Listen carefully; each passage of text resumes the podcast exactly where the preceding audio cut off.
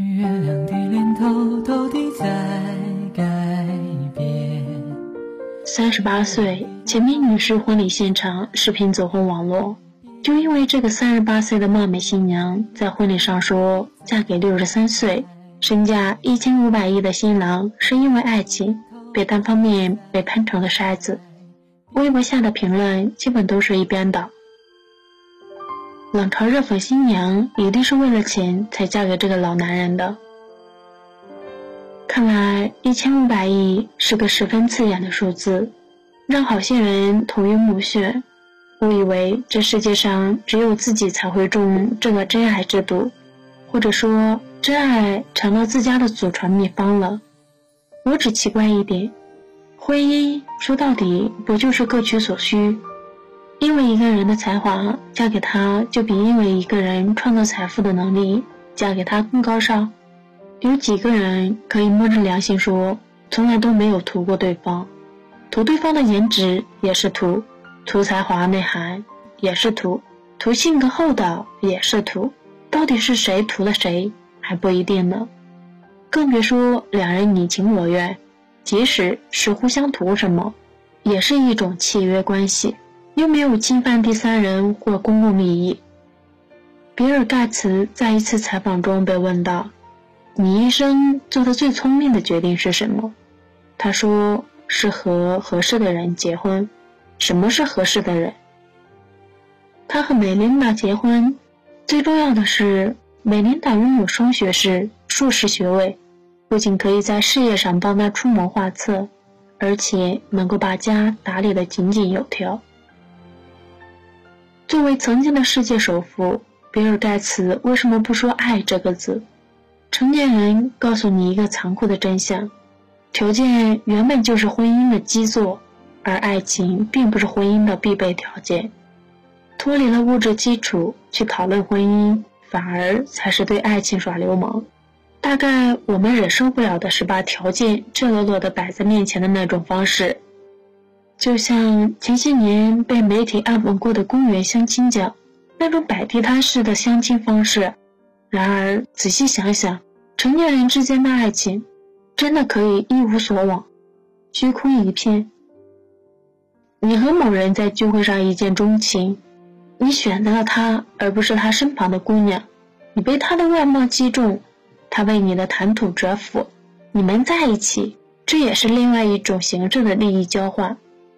爱情的发生也许是一个电闪雷鸣的意外，但它的持续必须依靠人们主观意志的选择。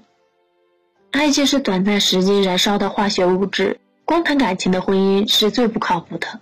婚姻承担着两个独立个体在不同年龄对彼此的帮助，对彼此的价值综合体现。不然，双方怎么依靠一无所获的空白度过漫长岁月？选择了合适伴侣的比尔·盖茨，至今依然夫妻恩爱，家庭和睦。两人还办了个世界闻名的慈善基金会，谁能说这不是爱？著名英剧《黑镜》第四季第四集，讲述了两个男女通过相亲软件安排不同相亲对象，最终确定彼此是真爱的故事。人类找对象的方式，随着文明的演进，已经发生了不小的变化。远古时代是等天黑了到其他部落去抢，后来变成了父母之命媒妁之言，到现在则是多种方式齐头并进，各种相亲 APP 也开始大行其道。黑镜里面的相亲软件，如果真的预示着未来人类的科技进步的话，找到 The One 的几率似乎相当的高。这一切是怎么实现的呢？就是机器能把人类所有的想法都记录下来，进行分析。并在程序里进行行为模拟，也就是所谓的大数据。比如，我想要找一个颜值高的、有固定资产的男性，这个就是我的偏好和数据。